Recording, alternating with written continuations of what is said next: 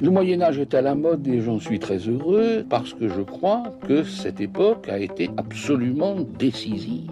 Je t'ai dit qu'elle soutenait sa thèse le 28 Une thèse euh, sur quoi?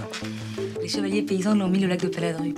Au lac de? Paladru Passion médiéviste, l'histoire médiévale vue par ceux qui l'étudient.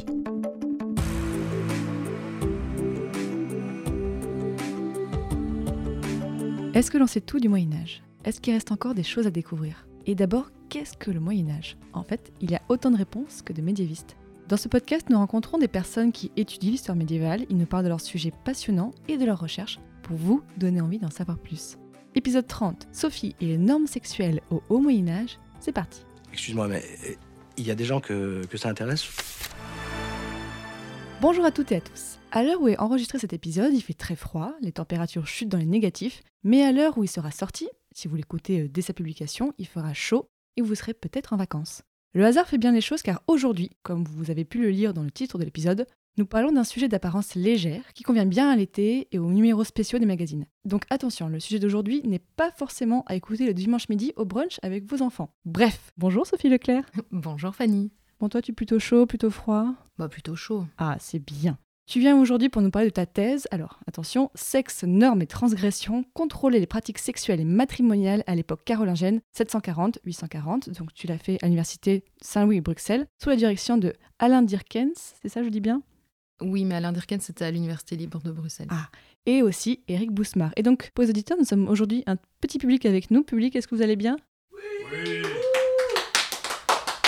Voilà. Alors, Sophie, combien de temps a duré ta thèse? Parce que oui, en fait, tu l'as finie. Et euh, comment elle s'est passée? Alors, ma thèse a duré 5 ans et demi. Tu pourrais faire un podcast entier euh, sur la façon dont s'est déroulée ma thèse. Euh, j'ai commencé directement après mon master. Donc j'ai fait mon mémoire avec Alain Dirkens à l'Université libre de Bruxelles et à la fin, euh, à la fin de ce mémoire, voilà, lui savait très bien que j'avais envie de continuer là-dedans, de faire de la recherche. J'étais vraiment passionnée euh, par mon sujet, par, euh, par le Moyen Âge de manière générale. Et il m'a proposé de candidater à un contrat de bourse régionale puisqu'il y avait la possibilité à Limoges de faire une thèse avec Philippe de Preux en co-tutelle avec une, une autre université. Donc il, a- il avait proposé mon nom. J'ai été retenue pour, euh, pour ce mandat. Et donc j'ai commencé en octobre 2011 une thèse qui euh, n'était pas sur ce sujet-là, puisque le sujet de base, c'était, alors c'était très long et compliqué, c'était l'influence des modèles ecclésiastiques et ecclésiaux dans la production de la norme au 8e et 9e siècle. Donc, il y avait juste la norme en, co- en commun pour l'instant. Il y avait juste la norme en commun, voilà, et la période, mais qui était quand même un petit peu plus étendue.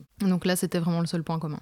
Et ensuite, comment tu es arrivée à ce sujet? J'ai beaucoup tâtonné avec ce sujet. Il m'a fallu beaucoup de temps pour euh, l'apprivoiser, le comprendre en fait, parce que faut savoir que mon mémoire de master portait sur la fondation d'une abbaye euh, belge, l'abbaye d'Andenne, qui est une fondation pré-carolingienne. On était à la fin du 7e siècle donc j'ai travaillé sur fin 7e, début 12e. Et en fait, le seul trou qu'il y avait dans le cadre de, euh, de l'histoire de l'abbaye d'Andenne, c'était la période carolingienne. Donc j'ai euh, commencé cette thèse avec aucune idée vraiment de ce qui se passait à l'époque carolingienne. Oui, parce que dans le cadre des études, forcément, on est amené à travailler sur ces sources-là. On a des séminaires d'histoire où on, on aborde la période, mais vraiment en profondeur. J'avais jamais eu l'occasion de travailler sur cette période-là. Donc j'étais toute contente de me dire, bah voilà, je vais un peu combler ce trou euh, dans, dans mes connaissances. Le problème, c'est que je savais pas dans quoi je mettais les pieds. Donc en commençant la thèse, je ne savais pas du tout par où aller, par où commencer mes recherches, dans quelle source exactement je devais aller. Une orientation bibliographique, bêtement ça, euh, j'étais un petit peu perdue. Donc il m'a fallu quand même beaucoup de temps pour euh, mettre les deux pieds vraiment dans ce sujet-là.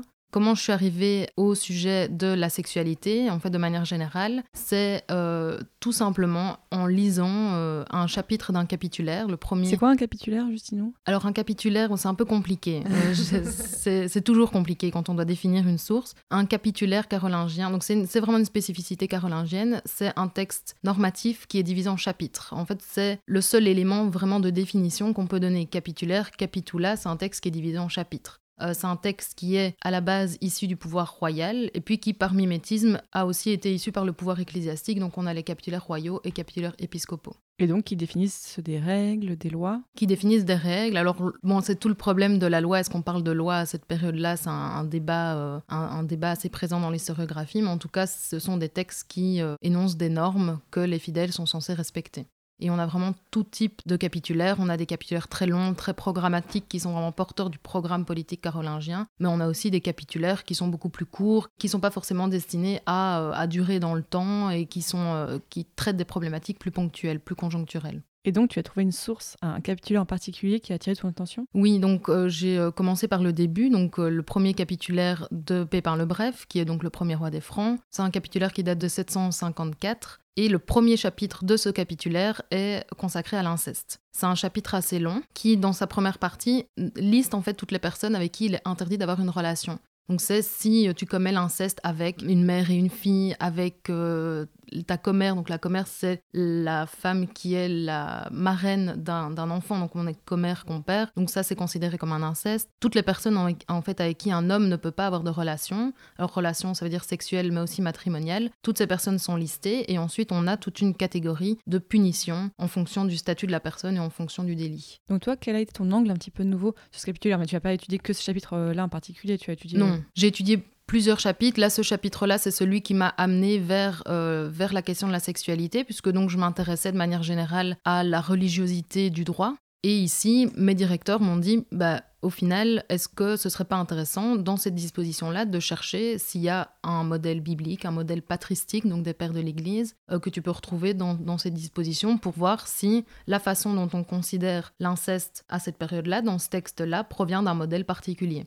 Et c'est une question qui m'a beaucoup intéressée. Je me suis dit que ça pouvait se transposer à d'autres types de transgressions. Et en cherchant un petit peu les autres transgressions dans les capitulaires carolingiens, je me suis intéressée forcément à l'inceste, parce qu'on le retrouve quand même beaucoup, à l'adultère et à la fornication. Pourquoi ces trois-là? Parce que ce sont tout simplement les transgressions sexuelles qu'on retrouve plus volontiers dans les textes. L'inceste et l'adultère, on est un peu dans une même logique qui est une logique de désordre social. Quand on épouse quelqu'un dans sa propre famille ou qu'on euh, trompe son épouse ou son époux, on dérange un petit peu l'ordre établi par les souverains carolingiens et par Dieu. Donc oui, ces textes sont vraiment une façon d'ordonner la société. Oui. De dire Ouais. on va forcer ces gens à vraiment avoir les pratiques bien précises pour euh, les contrôler en fait. Oui, c'est ça, c'est vraiment le principe. En plus, à l'époque carolingienne, on a euh, un concept assez particulier qui est le concept de la correctio, donc la correction, littéralement, qui est un principe de redressement général de la société, de redressement des mœurs, redressement de la moralité, et c'est vraiment ça qu'on retrouve dans l'ensemble des capitulaires carolingiens, de Pépin le Bref, en passant par Charlemagne, Louis le Pieux aussi, et dans une dimension un petit peu différente à partir de Charles le Chauve. Pourquoi il y a cette volonté de redresser la société? Parce que la moralité générale des fidèles est sous la responsabilité du souverain et que le souverain est garant de la foi. À partir du moment où les fidèles ont des comportements qui mettent à mal l'ordre divin, l'ordre social, c'est le souverain qui a la responsabilité de ce désordre social et donc la volonté de ranger un petit peu euh, ce qui se passe dans, euh, dans la société carolingienne, c'est le devoir du souverain. Donc en fait c'était un peu le bazar avant les Carolingiens. Les Carolingiens sont arrivés, on dit on va un petit peu euh, calmer tout le monde? Alors non, parce que le problème, quand on travaille sur une période assez précise, comme, Oui, comme voilà, Tu travailles sur un siècle quand même, Oui, je très, très travaille- précis. Alors c'est précis, mais euh, c'est pas mal quand même. Euh, travailler sur 100 ans de, de production législative, en fait, c'est c'est beaucoup. Ça fait pas mal de textes euh, finalement, mais ça provoque une espèce de dérive qui est de penser qu'il y a une spécificité à cette période-là. La période carolingienne s'inscrit évidemment dans une continuité. Il n'y a pas une frontière. Moi, ma thèse, c'est 740-840. C'est pas pour ça qu'en 740, tout a changé, qu'en 840, tout rechange de nouveau, évidemment. La législation carolingienne et de manière générale la société carolingienne repose sur des socles qui ont déjà été bien posés dans l'Empire romain, évidemment, au niveau législatif, hein, vraiment dans l'Empire romain avec le Code théodosien qui est connu dans l'Empire carolingien par le Bréviaire d'Alaric. Euh, donc l'Empire romain, on a évidemment tout ce qui est législation barbare, tout ce qui est réécriture aussi, en fait, de, la législation romaine, qui est vraiment une base législative pour, euh, pour les souverains carolingiens. Donc on n'a pas un moment où il y a euh, une, une frontière, une transition claire et nette, au niveau, tant au niveau législatif qu'au niveau social. Maître, avez-vous jamais été amoureux? Amoureux? À maintes reprises. C'est vrai? Oui, bien sûr. Aristote, Ovide, Virgile, non, Thomas non, non, non, d'Aquin. non, je voulais parler de... Non. Ah. N'es-tu pas en train de confondre l'amour avec le désir? Vous croyez? Oh là là, Pourquoi, oh là là? Tu es amoureux. Et c'est mal Pour un moine, cela pose quelques petits problèmes. Mais enfin, saint Thomas d'Aquin ne place-t-il pas l'amour au-dessus de toute vertu? Si, l'amour de Dieu, Adzo, l'amour de Dieu. Et l'amour de la femme? De la femme. Thomas d'Aquin n'en était pas spécialiste. Mais les Écritures sont tout à fait claires, et les proverbes nous mettent en garde.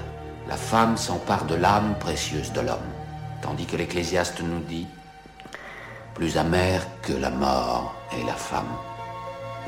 J'avoue que j'ai beaucoup de mal à me convaincre que Dieu ait mis une créature aussi abjecte dans sa création sans la doter peu ou prou de quelques vertus. J'avais vu un truc, mais dis-moi si je me trompe pas, que en fait, euh, quand les gens du Nord étaient venus, notamment en Normandie, ils avaient plutôt une sexualité assez libre et qu'en fait, l'Église avait voulu aussi réguler ça. Est-ce que je me trompe ou pas? Alors c'est possible. Moi, j'ai pas étudié euh, cette, cette problématique-là en particulier, mais c'est sûr euh, et c'est ça qui m'a intéressé aussi dans ma thèse, c'est l'articulation entre le pouvoir temporel et le pouvoir spirituel. Et clairement, l'influence religieuse, l'idée de vouloir redresser la moralité selon les préceptes chrétiens, c'est forcément central et c'est ce qu'on retrouve en fait dans la législation. Il y, a, vraiment une porosité entre la volonté d'un pragmatisme législatif d'organiser la société de manière générale, euh, de réguler les comportements, mais aussi de faire en sorte que ces comportements soient conformes aux préceptes bibliques, mais aux préceptes religieux de manière générale. Donc c'est tout à fait possible. En fait, le légal et le moral, en fait, n'ont plus de frontières à ce Non. niveau-là. Non. C'est vraiment, D'autant plus qu'on n'est pas dans un système législatif, disons, monolithique. On a une plurinormativité perméable, donc c'est-à-dire qu'il y a tout un tas de textes normatifs. On retrouve des dispositions d'un texte dans l'autre texte, un petit peu aménagé, un petit peu transformé. On n'est pas dans un bloc, euh, disons, constitutionnel comme on pourrait avoir aujourd'hui. Est-ce que tu as aussi étudié l'homosexualité dans ta thèse? Alors, j'ai pas étudié l'homosexualité en tant que telle, parce qu'on ne la retrouve quasiment pas dans les capitulaires, il y a quelques exceptions. Le cœur vraiment de mon corpus de sources, c'était les capitulaires. Donc si je retrouvais pas quelque chose dans les capitulaires, j'en faisais pas vraiment le cœur de mon étude. Mais c'était intéressant. Donc j'ai une disposition qui, euh, qui concerne alors l'homosexualité, la sodomie. euh, C'est pas exactement la même chose. Oui. C'est pas l'homosexualité qui est condamnée, c'est l'acte de sodomie qui est condamné. Étudier une, une forme de transgression sexuelle, ça permet de comprendre un petit peu le système de valeurs générales dans lequel évolue la société. Je sais que c'est toujours un peu délicat, mais est-ce qu'on peut dire que vraiment ces, ces capitulaires reflétaient la société? Parce que c'est quand même, voilà, t'as qu'une une source, entre guillemets, mais... euh, Alors, j'ai étudié les capitulaires carolingiens, mais effectivement, pour comprendre si ils reflètent véritablement la société, il faut aller voir un petit peu ailleurs. Donc, j'ai quand même été voir dans les écrits des grands ecclésiastiques, par exemple, qui, euh, qui euh, produisaient des traités à l'époque. En fait, c'est pas véritablement ce qui m'intéressait. Moi, ce qui m'intéressait, c'était de voir comment est-ce qu'on construit la norme. Après, euh, tout ce qui est application, déjà, pour cette époque-là, c'est pas clair. On, on ne sait pas exactement comment sont euh, appliquées les lois. On n'a pas de texte de la pratique. Moi, je sais pas si les dispositions qui sont prévues dans les capitulaires carolingiens étaient appliquées comme ça. oui, il n'y a pas de euh, traces de procès, ce genre de choses. Non, pas en tout cas pour ce que moi j'ai étudié, ça, il y en a pas. Tu en as déjà mentionné, mais est-ce qu'il y a un texte qui t'a plu en particulier? Il y a plusieurs dispositions euh, pour lesquelles j'ai un petit, euh, un petit faible, un petit bunch, comme on dit en, en bruxellois. Euh, bon, il y a forcément la disposition sur l'inceste, donc le- ce premier chapitre de, de- du capitulaire de Pépin le Bref, parce que pour moi, c'est un texte qui déjà est intéressant en soi, mais aussi il représente la transition dans l'histoire de ma thèse entre un premier sujet et un deuxième sujet, donc c'est vrai que ce chapitre-là, je l'aime bien. Mais il y a un autre chapitre qui, euh, qui m'intéresse, qui m'a aussi beaucoup intéressé, que j'ai vraiment adoré traiter. C'est un chapitre qui est consacré justement à la sodomie, dans un capitulaire, un gros capitulaire de Charlemagne, hein, vraiment un, capitulaire programmatique, donc qui porte vraiment euh, le programme euh, politique carolingien. Euh, donc à, l'époque à l'époque. C'est un chapitre qui est euh, relativement court et qui condamne en fait les actes de sodomie chez les moines. Et Ah. pourquoi est-ce que c'est un chapitre qui m'intéresse? C'est parce que j'ai vraiment l'impression qu'on sent un peu le ras-le-bol de Charlemagne. En fait, c'est euh, dans, dans ce chapitre, il dit, écoutez, bon, il dit pas ça comme ça, mais il dit qu'il est parvenu à ses oreilles la rumeur la plus pernicieuse selon laquelle il y avait des moines qui pratiquaient la sodomie euh, dans les monastères, qu'il aimerait bien que ça ne se reproduise plus parce que si ça se reproduisait, il serait obligé de sévir. Alors pourquoi est-ce que moi ça m'intéresse? Ben Déjà parce qu'effectivement on est face à un- une transgression sexuelle qui est assez rarement évoquée dans les capitulaires carolingiens. Déjà ça c'est un élément intéressant parce que ça pose la question du silence des sources. Quand on travaille sur des textes, il faut toujours évidemment s'intéresser à ce que les textes racontent, mais on doit aussi s'intéresser à ce que les textes ne racontent pas. Qu'est-ce que ça veut dire quand on constate que la sodomie, l'homosexualité est complètement absente des textes législatifs carolingiens? Ça peut faire l'objet d'une étude aussi. Donc déjà ça, pour cet aspect-là, euh, ça m'a intéressé. L'aspect construction de la norme, en fait, Charlemagne commence en disant j'ai entendu dire que. Ça veut dire qu'il a entendu, que quelqu'un est venu lui dire, ou qu'il y a eu une rumeur qui s'est répandue selon laquelle ces actes-là euh, se passaient dans les monastères. Et donc il a eu envie de légiférer sur la question. Donc on est ici dans une disposition qui est fort conjoncturelle finalement. Donc déjà pour ça forcément ça m'a intéressé. Et puis il y a tout l'aspect qui est consacré à la punition. Ça c'est un aspect qui m'a beaucoup intéressé aussi dans le cadre, euh, dans le cadre de ma recherche. Comment est-ce qu'on fait pour punir ces crimes? Ici, finalement, Charlemagne dit qu'il va punir, mais il dit pas comment. Il dit pas quand, il dit pas pourquoi. Enfin, si, il dit pourquoi. Il dit qu'il faut absolument pas que ça se produise parce que c'est des moines dont on attend la plus grande moralité, mais il dit pas comment il, le ferait. Pourquoi c'est un chapitre intéressant? Parce que j'ai vraiment l'impression que Charlemagne exprime son ras-le-bol. On a l'impression que Charlemagne est dans son palais et qu'il dit écoutez les gars j'en ai marre de, de, vos pratiques de sodomie, il faut arrêter, si vous continuez, moi je vais devoir sévir. Hmm. Pourquoi c'est aussi intéressant au niveau vraiment de la construction euh, de, de, la norme, c'est que Charlemagne et ses conseillers, dont Alcuin, ont tout à fait conscience qu'il existe des normes, des, des, dispositions préalables qui condamnent les actes de sodomie. Pourquoi est-ce qu'il ne fait pas appel à une disposition préexistante pour appuyer son propos? Justement, c'est pour ça que je pense qu'on est vraiment dans quelque chose de conjoncturel. Pourquoi il a besoin de rappeler à ce moment-là? Alors oui, c'est ça, c'est que forcément, ça s'est passé, il y a eu des actes, il n'a pas eu envie de, faire recours à une disposition antérieure du concile. On a un concile d'Ancire, donc début du IVe siècle, qui est connu à l'époque carolingienne. Euh, il fait pas appel à ces dispositions-là parce qu'il a vraiment envie de dire, écoutez, c'est moi, c'est moi qui vous interdis ça, et donc écoutez-moi parce que sinon je vais devoir euh, prendre des dispositions.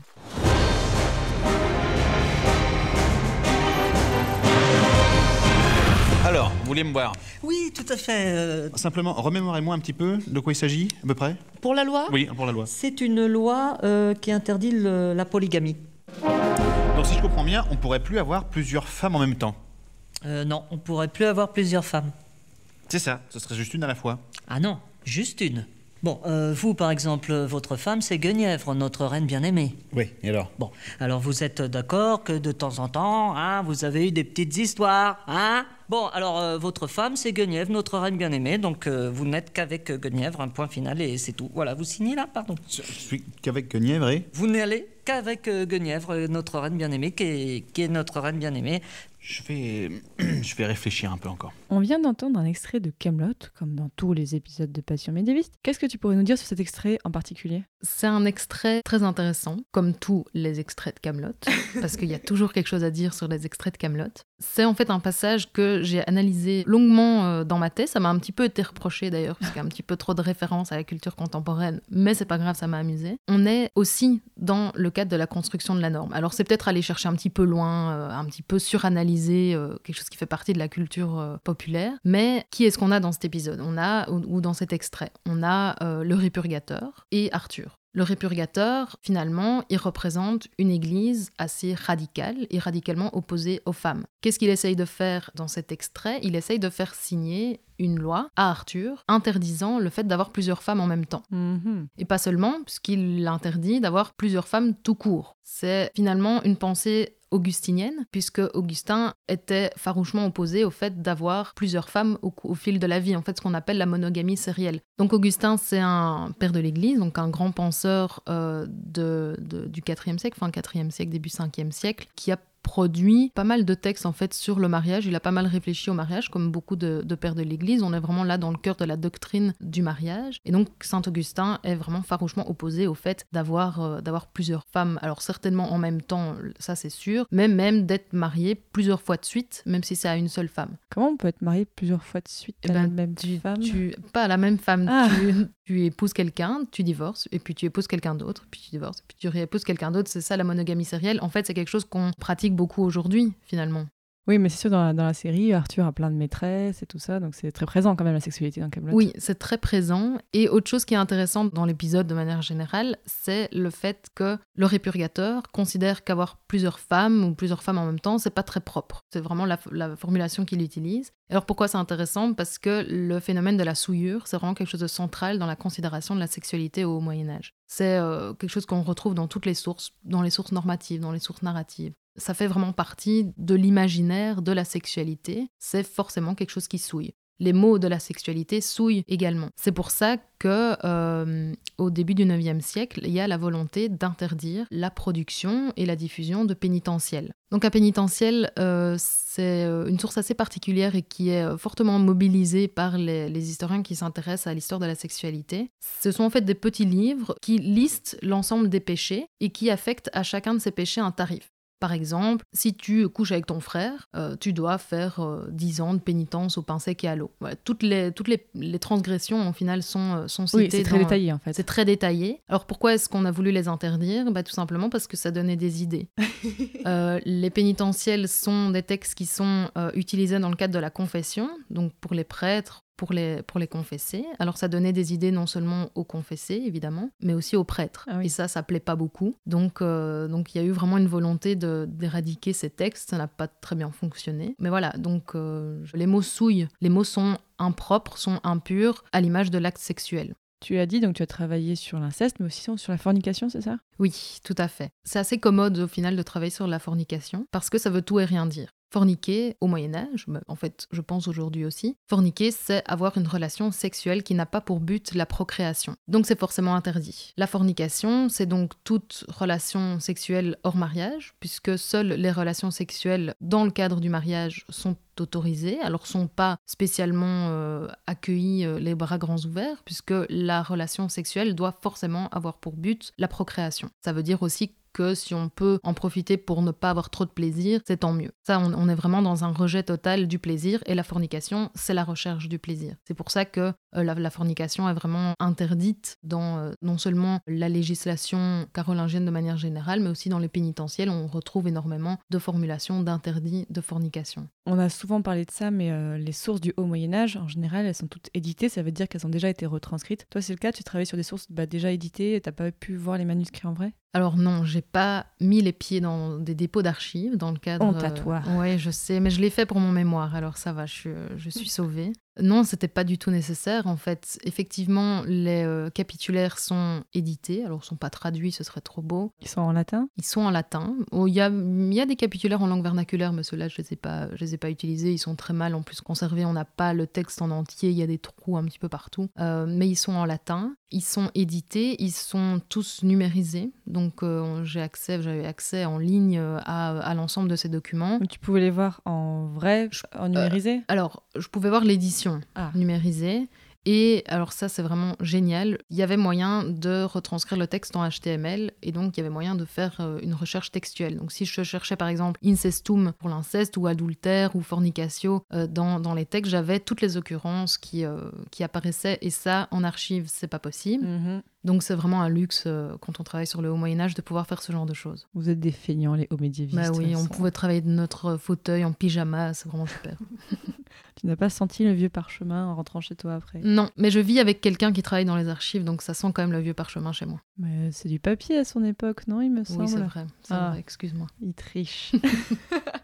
Je me rends compte qu'en fait, les normes dont tu parles sont quand même assez proches de celles qu'on a aujourd'hui. Bon, la répression en moins, en fait, il y a quand même une continuité depuis plus de 1000 ans. Alors, d'une certaine façon, bah, oui et non, parce que forcément, on, est dans des logiques qui sont différentes, mais c'est vrai qu'il peut arriver de retrouver un petit peu ces, euh, dynamiques, euh, ces dynamiques de réflexion. Je pense notamment euh, à la légalisation du mariage homosexuel. Donc, en France, je pense que c'était 2012-2013, c'était dans ces alentours-là. Il y a eu pas mal de manifestations de personnes qui étaient farouchement opposé à la légalisation du mariage homosexuel. Et un des arguments qui, ressortait, et c'est euh, quelque chose qu'on retrouve dans une interview euh, du petit journal de Yann Barthès, où en fait il, interroge, je sais plus si c'est Yann Barthès ou un de ses journalistes, mais qui interroge une euh, dame qui a été très poétiquement surnommée Marie Cystite par après, qui considère que l'homosexualité c'est contre nature et que si euh, le mariage homosexuel est légalisé, c'est la colère de Dieu qui va s'abattre sur la France. Alors on est exactement dans le même type de logique qu'on retrouve à la période carolingienne. Donc quand Yann Barthès après en retour studio dit que cette dame a pris un aller simple pour le Moyen Âge, en fait, c'est vrai. C'est vrai qu'en tant que Pour médiéviste. Une fois, la, comparaison est bonne. Exactement. On n'aime pas dire que des comportements sont médiévaux, sont moyenâgeux, sûrement pas moyenâgeux. Mais là, pour le coup, il a pas tort. Donc, on retrouve en fait l'idée de reprendre des arguments religieux dans un cadre normatif. On a un exemple aussi euh, en Belgique, c'est le roi Baudouin en 1990 qui a refusé de signer la loi légalisant l'avortement pour des raisons morales, des raisons de, de croyances personnelles. Donc euh, ça peut tout à fait encore arriver aujourd'hui de retrouver ce genre de réflexion et de dynamique. Et au cours de ta thèse, bon, à part au début, quand tu as changé de sujet, quelles difficultés est-ce que tu as rencontrées? Alors la première difficulté qui, je pense, parlera pas mal de doctorants et doctorantes, c'est la recherche de financement. Puisque j'ai obtenu un contrat euh, qui était une bourse régionale, donc les bourses régionales, euh, c'est pour trois ans, et euh, j'ai pas euh, eu la possibilité d'avoir de prolongement ou de, prolongation de, ce financement, ni d'être vraiment soutenue dans cette, dans cette entreprise. Donc là, j'étais à Limoges, je suis donc rentrée à Bruxelles, et là, j'ai dû commencer à chercher comment est-ce que j'allais faire pour continuer ma thèse. Donc j'ai été engagée à l'Université Saint-Louis en tant qu'assistant, donc là, ça a été... disons, assez vite réglé, entre guillemets. Donc ça, c'est la première chose. La deuxième chose qui euh, risque de parler à pas mal de monde aussi, c'est le fait que j'ai eu la très mauvaise idée de euh, ne pas prendre, de ne pas faire de latin, en fait, à l'école, de découvrir euh, le latin et le latin médiéval en arrivant à l'UNIF. Parce qu'en Belgique, on dit UNIF, on dit pas fac. Donc ça, ça a été difficile. D'ailleurs, euh, ça a été. J'ai relu euh, pour l'occasion mes, rapports de soutenance et euh, c'est vrai que ça revient pas mal le fait que je maîtrise pas forcément très très bien le latin. C'est clairement une difficulté et un gros handicap quand on fait forcément du haut Moyen Âge parce que tout est en latin. Moi, c'est pour ça que j'avais pris un sujet en français médiéval. C'était plus simple. Quand j'ai Ouais, fait le des- français médiéval, c'est pas forcément plus facile. Ah, Une fois qu'on a repéré les faux amis, Oui, déjà. voilà, c'est vrai. Est-ce que tu aurais un conseil de lecture pour les gens qui nous écoutent, qui voudraient euh, en savoir plus, hein, quelque chose d'assez accessible? Sur la période carolingienne de manière générale, donc euh, dans, dans son ensemble, il y a euh, un ouvrage euh, de Marie-Céline Isaiah qui s'appelle, je pense, Histoire des Carolingiens, tout simplement, qui est apparu assez récemment, qui reprend vraiment tout ce qu'il faut savoir sur la période carolingienne. Je pense que c'est un des ouvrages les plus récents et qui résume le mieux tout ce qu'on peut apprendre sur cette période-là. Et est-ce que ta thèse sera publiée ou est-ce que tu comptes publier un livre sur le sujet? Euh, non. Sorry. Non, en fait, euh, je suis plus dans le circuit, donc euh, Ta thèse avait duré combien de temps? cinq ans et demi. Et là, donc, euh, tu as fini donc, déjà depuis quelques années. Qu'est-ce que tu fais maintenant, si c'est pas indiscret Alors, je m'occupe euh, de la mise en œuvre du programme Erasmus, pour la Belgique francophone. Et tu as totalement arrêté la recherche? J'ai arrêté la recherche parce qu'effectivement, je me retrouvais pas tellement dans ce mode de vie. Ça a été assez difficile pour moi la période de la thèse. Je suis très contente de l'avoir fini. Je suis très contente d'avoir abouti à quelque chose et que ce soit terminé, que ce soit derrière moi. Mais effectivement, la recherche pour moi, c'est fini. Mais j'ai épousé un chercheur, donc c'est comme si je continuais.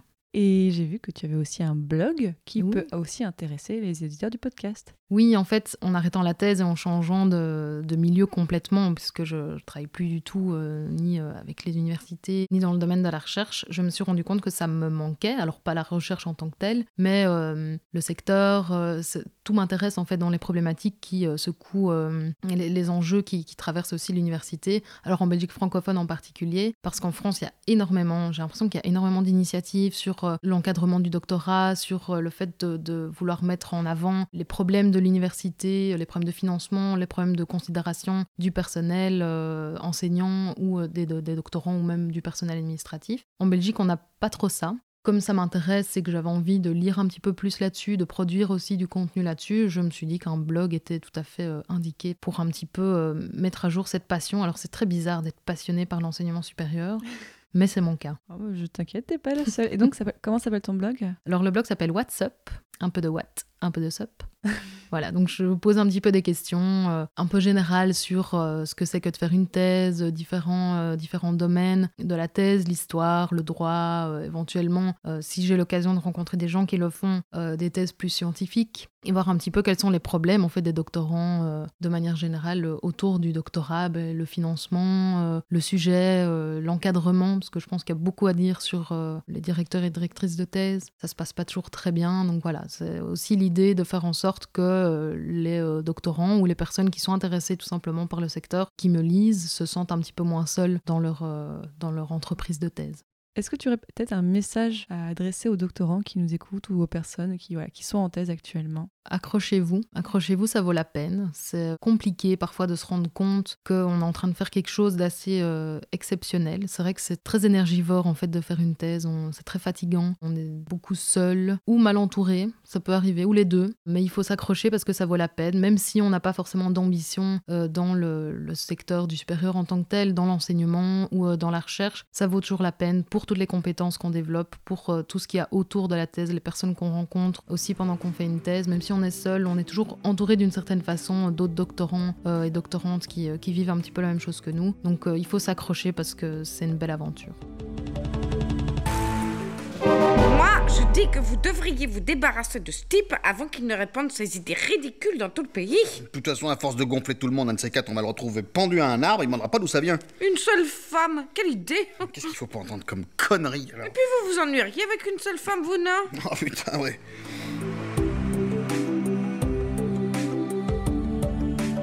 Maintenant, chers auditeurs, vous en savez un petit peu plus sur comment on normait et comment on réprimait la sexualité au haut Moyen Âge. Donc merci beaucoup Sophie Leclerc. Merci à toi Fanny de m'avoir euh, laissé euh, l'occasion de parler de ce sujet passionnant. Oh, avec plaisir. Pour avoir plus d'informations sur le sujet de l'épisode du jour, vous pouvez bien sûr aller sur le site passionmédiéviste.fr où vous trouverez aussi donc tous les autres épisodes de Passion médiéviste, mais aussi les formats différents, c'est-à-dire les rencontres, les super joutes royales, où nous classons les rois de France avec plein de mauvaise foi, et les vides médiévaux en collaboration avec le blog Actuel Moyen-Âge.